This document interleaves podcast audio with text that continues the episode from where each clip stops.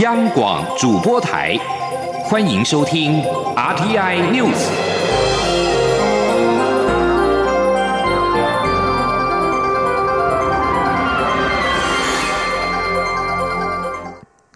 各位好，我是主播王玉伟，欢迎收听这节央广主播台提供给您的 RTN News。今天是二零二零年三月三十一号，新闻首先带您关注：滞留中国湖北的台湾人搭乘第二班类包机，在昨天晚间抵台，两百一十四人在桃园机场通过防疫检查之后，被游览车送往检疫所安置。多辆游览车今天凌晨一点多抵达北部检疫所，车上乘客表情略显放松。根据国境单位统计，原本约有两百二十人要搭乘这一班类包机，但最后搭上班机的旅客共有两百一十四人，人数比二十九号来的多。无法登机的旅客多半是因为大陆居民往来台湾通行证大通证过期。二十九号及三十号连续两天，两架类包机共搭载了三百六十七名滞留湖北的国人返台。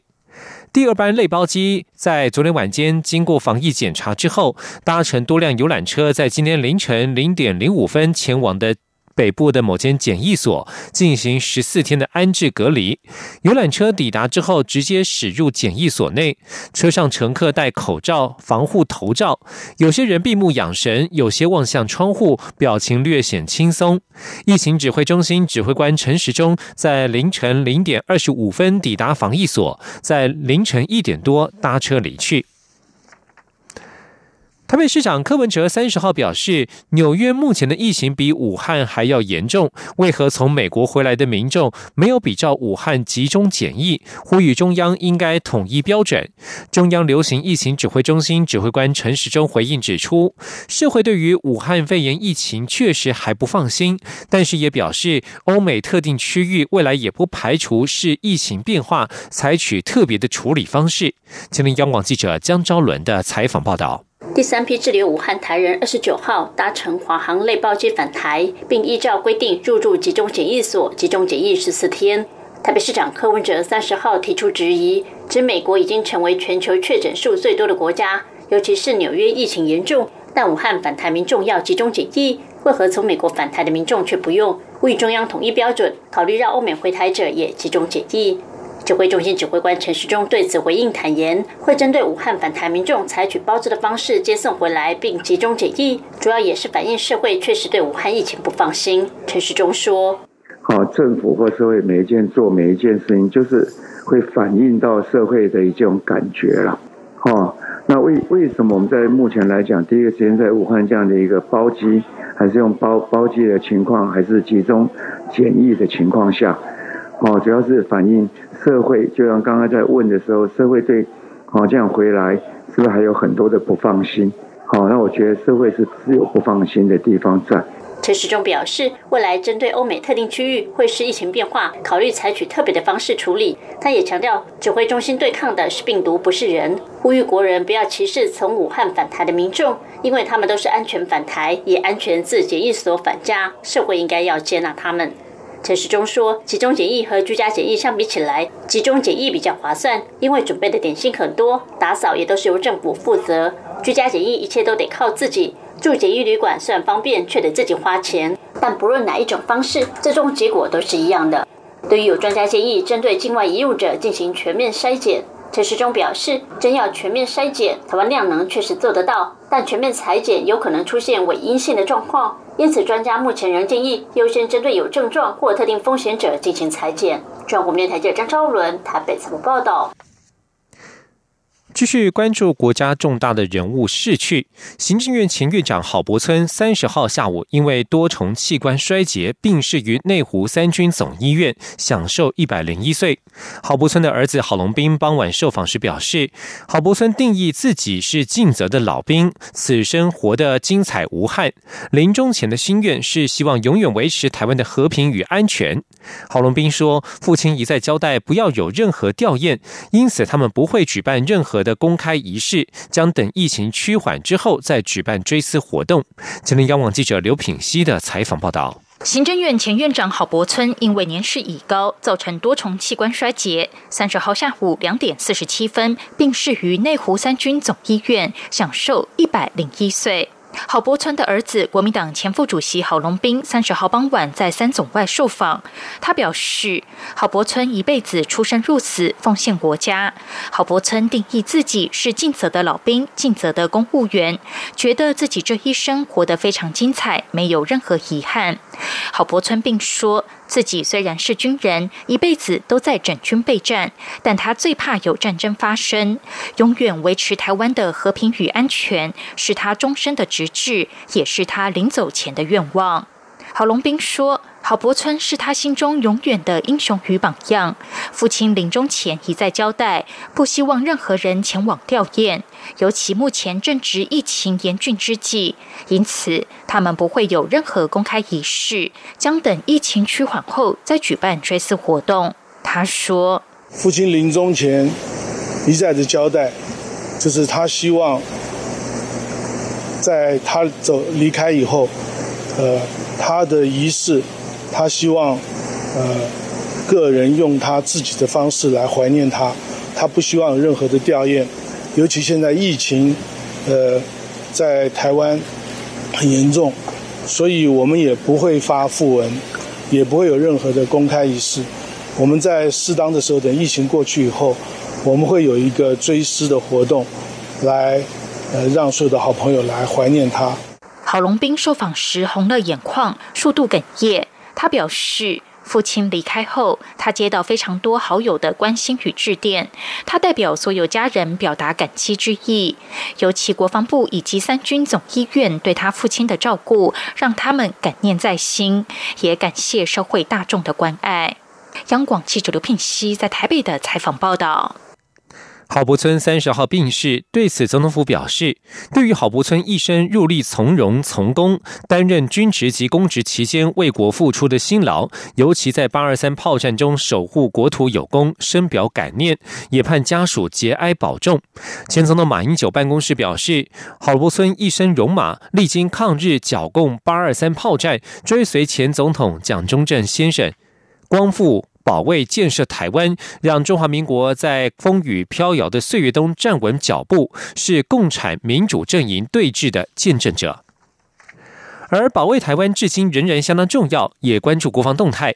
武汉肺炎疫情仍未见底，立委关切是否会影响到国防部军事采购齐全。国防部副部长张冠群三十号在立法院外交国防委员会答询时表示，今年采购的料件已经到位，不会因为疫情而延宕。明年之后的采购情况会持续掌握。今天记者王维婷的采访报道。国民党立委江启臣三十号在立法院外交国防委员会质询时表示，美国武汉肺炎疫情延烧是否可能影响台湾的军事采购进度和零件维修保养？对此，国防部军备局长房茂宏表示，包括发价书各项履约条件都不会受影响。国防部副部长张冠群答询时也说，今年采购的料件都已经到位，国防部会持续掌握明后年的情况。张冠群说：“呃，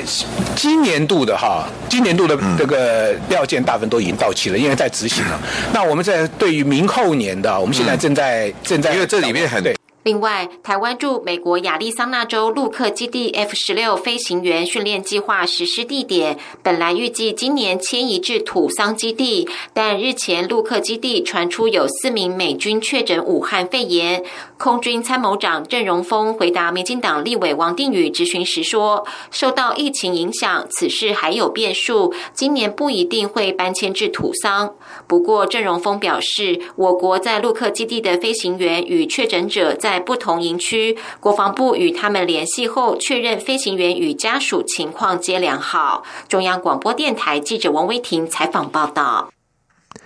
中央流行疫情指挥中心三十号宣布，口罩实名制再升级。四月九号起，每十四天，大人口罩可以购买九片，儿童口罩各可以购买十片，不限单双号，也可任选大人或儿童口罩。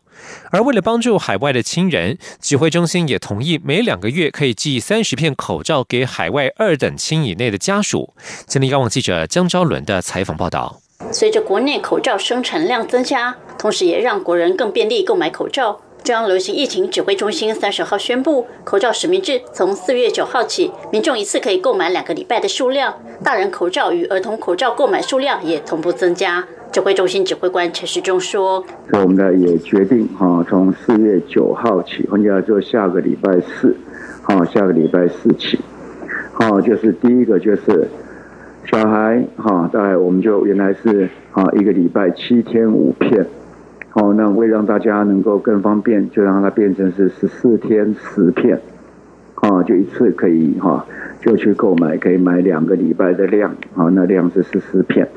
那变化比较大是大人的部分，哈，大人的部分我们本来是七天三片，那我们根据我们的这样量，也觉得这样的一个需要，所以我们就把它改成是十四天九片。为服务年小的成人，指挥中心也开放大人健保卡和购买儿童口罩，数量为十四天十片。此外，药局购买的部分也不再限制单双号，民众可自由择日购买当期口罩数量。至于线上购买的部分，四月一号到四月三号第三波预购登记时，同步开放十四天大人口罩九片，儿童口罩十片，一样是四月九号之后才取货。而为帮助海外亲人也能顺利取得口罩，指挥中心经过研议后也决定，从四月九号起，每两个月可寄三十片口罩给海外二等亲内的家属，以减少海外邮寄或快递的高额费用。中国电台记者郑祥云、张昭伦台北采访报道。而为了让更多不善使用网络的年长者可以更方便购买口罩，行政院口罩会议三十号决定开发超商预购系统，让民众可以持健保卡到超商、超商插卡预购口罩，希望减轻民众排队负担，但仍需评估系统测试结果。根据了解，行政院将分阶段推动，先实施于超商事务机办理续购下一轮口罩，再推动于超商预购口罩。而在其他的防疫物资方面，经济部三十号表示，台湾与澳洲达成防疫物资合作，澳洲向台湾采购三吨的布织布，台湾则向澳洲购买一百万公升的酒精原料，预计可以生产三百三十摩的百分之七十五防疫消毒酒精，共四百二十二万瓶，台澳双方都受惠。台湾酒精原料有九成都来自澳洲。为了避免酒精因为原物料不足而断货，中央流行疫情指挥中心持续与台糖、台酒讨论防疫酒精生产模式。未来不排除自行生产。台糖盘点旗下两座糖厂有糖蜜原料，可供生产酒精；而台酒拥有自产能力，不需仰赖国外进口物料。而在国际疫情动态方面。意大利三十号通报最新的证据显示，尽管武汉肺炎的死亡人数持续增加，全意大利数周封锁措施可能已经收到了减缓疫情传播之效，因此封锁将至少延长到四月十二号。意大利三十号新增确诊病例数只有四千零五十起，是三月十七号以来的最少单日新增病例数，日增率创下百分之四点一的新低。疫情核心区域伦巴里大区目前带病再生的人数也首次下滑。卫生部副部长席勒里表示，这些数据显示，意大利确诊病例数在七到十天之内就会减少。而在土耳其，卫生当局研判，武汉肺炎疫情可能在两到三周内达到高峰。他并且表示，如果民众落实自主隔离，疫情将在两个月之内开始平息。而在美国，纽约州的死亡人数突破了一千大关，单日新增两百五十三死，创下疫情爆发以来新高。即使美军医疗舰安慰号抵达曼哈顿，减轻医院的负担，州长古默仍然呼吁全美医护人员前往纽约支援。根据纽约州政府最新数据，全州确诊病例增加近百分之十二，达到六万六千四百九十七例，累计一千两百一十八人死亡，日增百分之二十六。而随着美国确诊数破十五万，成为武汉肺炎疫情的重灾区，越来越多专家反思美国人不戴口罩的观念，举出百年前戴口罩抗疫的事实，台湾生产口罩的例子，呼吁美国人是时候面对现实了，戴口罩是有用的。而上述的引据是《连线》杂志所撰写的文章标题，主张疫情发展到这个地步，美国应该推动全面戴口罩。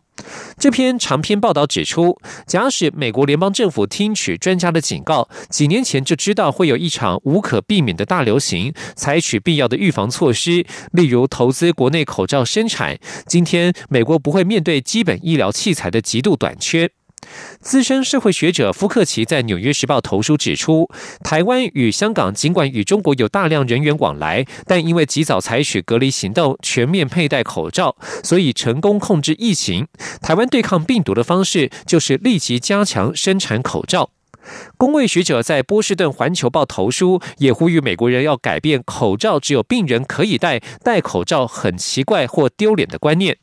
而在奥地利，奥地利政府三十号也宣布，为了进一步防堵疫情扩散，民众将必须戴上口罩才能够进入超市购物。这里是中央广播电台。我是卫生福利部疾病管制署防疫医师苏伟如。武汉肺炎非常时期，降低集会频率及保持适当距离，避免参加人数多、近距离、长时间的大型活动，可以预防被传染的风险。尽量与他人保持一公尺距离，随时保持手部卫生，选择以空气流通的场地为主。活动主办方需随时关注中央疫情资讯，并提供完善防疫计划。本身具有慢性病或身体不适者，都应避免参加集会活动。由政府请安心资讯由专属提供。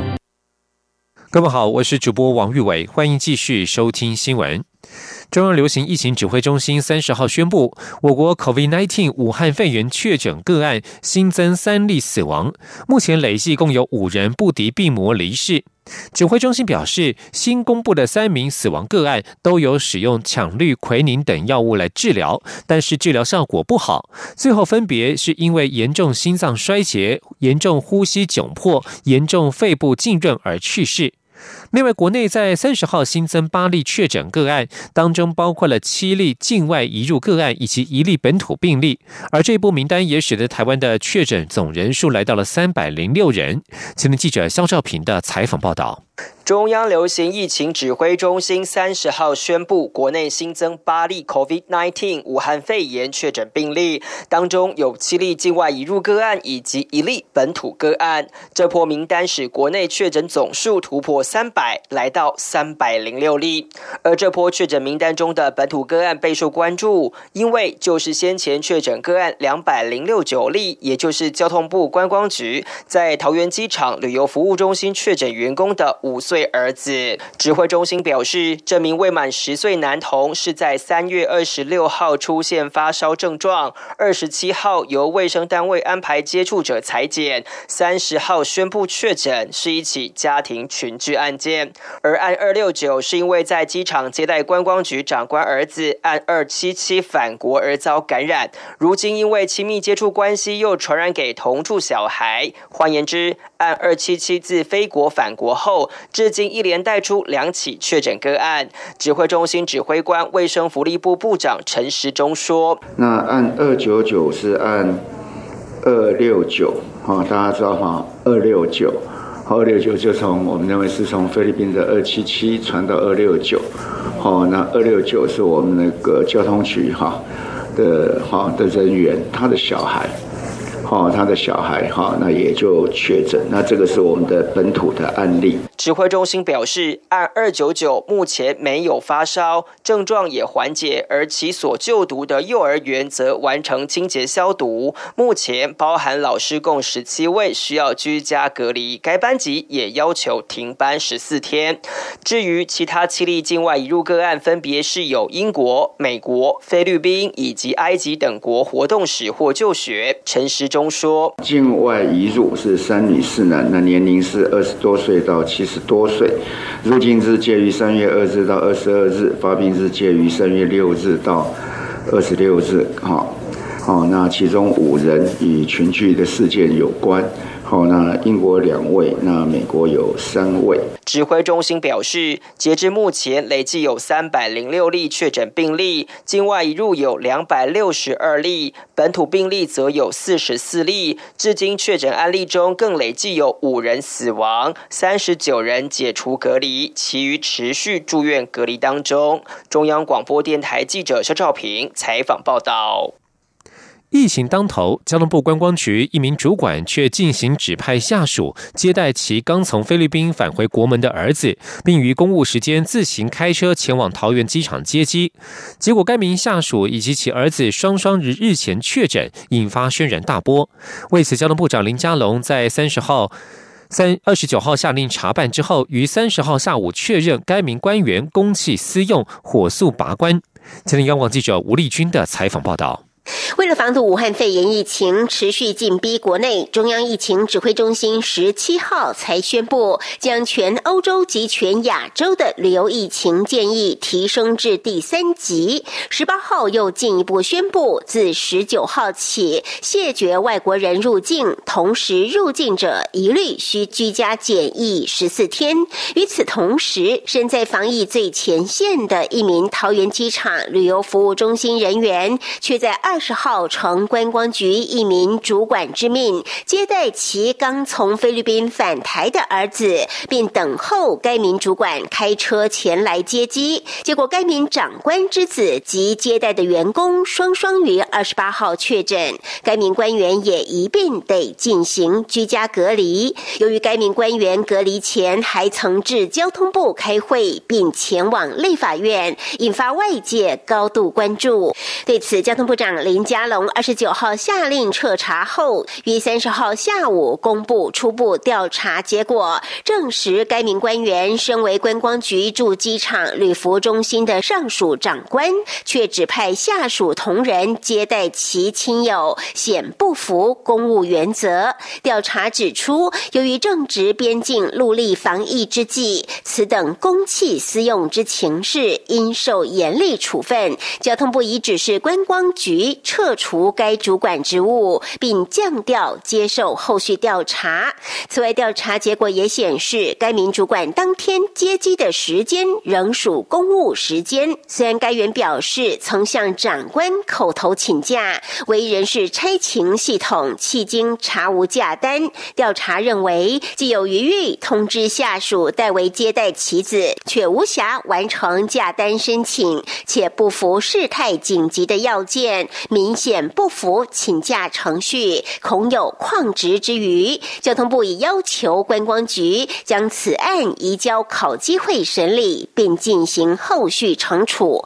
至于染疫的旅服中心员工，虽奉命接待长官之子，却从管制区内旅客下机门出口及陪同走完一般通关程序，并陪同走出管制区。调查也认为实无必要，且有为。一般旅客服务的比例原则，加上离开管制区后接机的主管尚未抵达，因此该名员工再接待妻子喝咖啡等候，徒增风险，也不符反国者防疫规范，将一并遭到益处。中央广电台记者吴丽君在台北采访报道。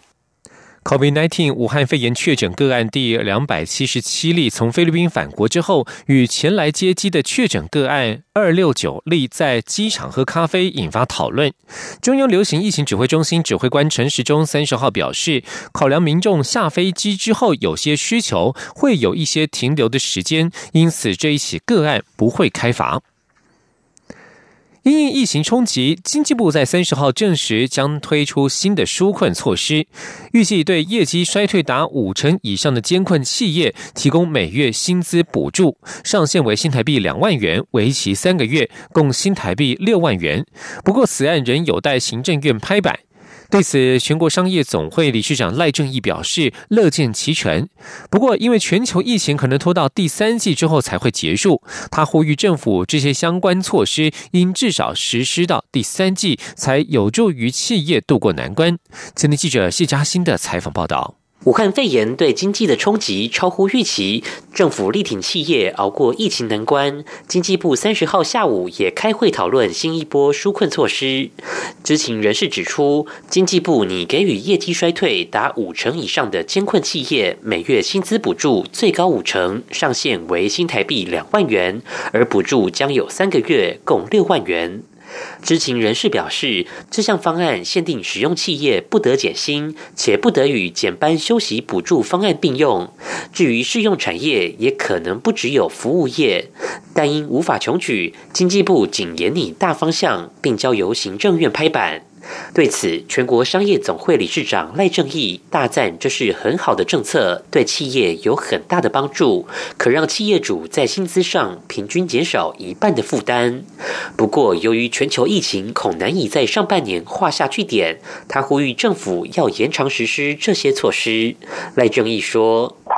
预估应该两三个月可以结束，但是欧美这样子的话，很可能会拖到年底。那么也就是说，这个方案政府应该要想到年底去的，至少到第三季吧。所以政府的这些政经方案或是纾困方案，只想三个月绝对是不够的。赖正义并提到，若是全球疫情拖到第三季才结束，台湾今年的经济成长率恐怕将大幅萎缩，甚至将面临保一大作战。中央广播电台记者谢嘉欣采访报道。关注社会焦点。韩国 N 号房事件引发防治未经同意散布私密影像的重要性。有立委主张，未经同意散布私密影像就是性犯罪，应该修法针对侵害个人私密影像自主权的行为加以规范，并且比照性侵害犯罪防治条例，由各地检署的妇幼专组专责处理。对此，法务部长蔡清祥表示，会搜集相关个案处理情况，若有刑度或防范措施不足之处，愿意再检讨。前天记者刘玉秋的采访报道。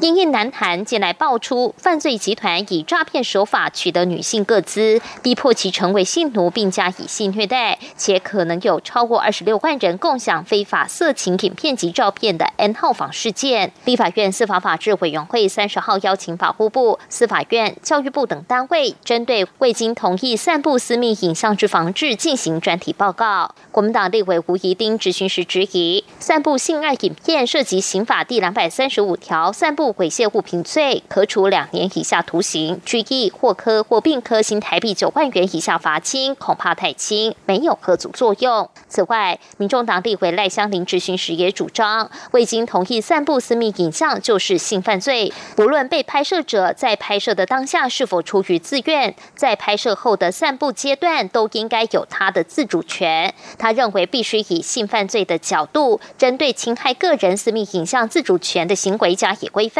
比照性侵害犯罪防治条例规定，对于相关案件的被害人，各自强制加以隐蔽，并由受过新平专业训练的各地检署妇幼专组专责处理。赖香林并关切法务部是否会就犯罪影像私密部分启动修法。对此，法务部长蔡清祥表示，会持续搜集个案相关情形，若刑度或是防范措施不足，会滚动式检讨。随时收集相关的啊个案处理的情形，如果说